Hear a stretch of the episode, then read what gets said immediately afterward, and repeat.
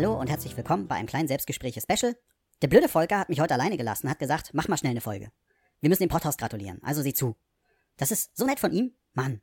Wisst ihr, der fährt jetzt erstmal schön mit seiner Familie nach Schwerin, dort wird gegrillt, dann wollen die an See fahren und äh, ja, wenn sie dann am See alle baden, will er halt mal wieder geocachen gehen, was er schon seit Ewigkeit nicht mehr gemacht hat.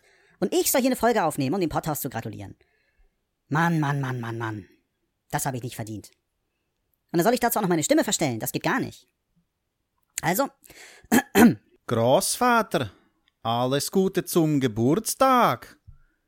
Ich hoffe, du feierst auch schön heute. Lass es dir gut gehen am See. Wir hören uns.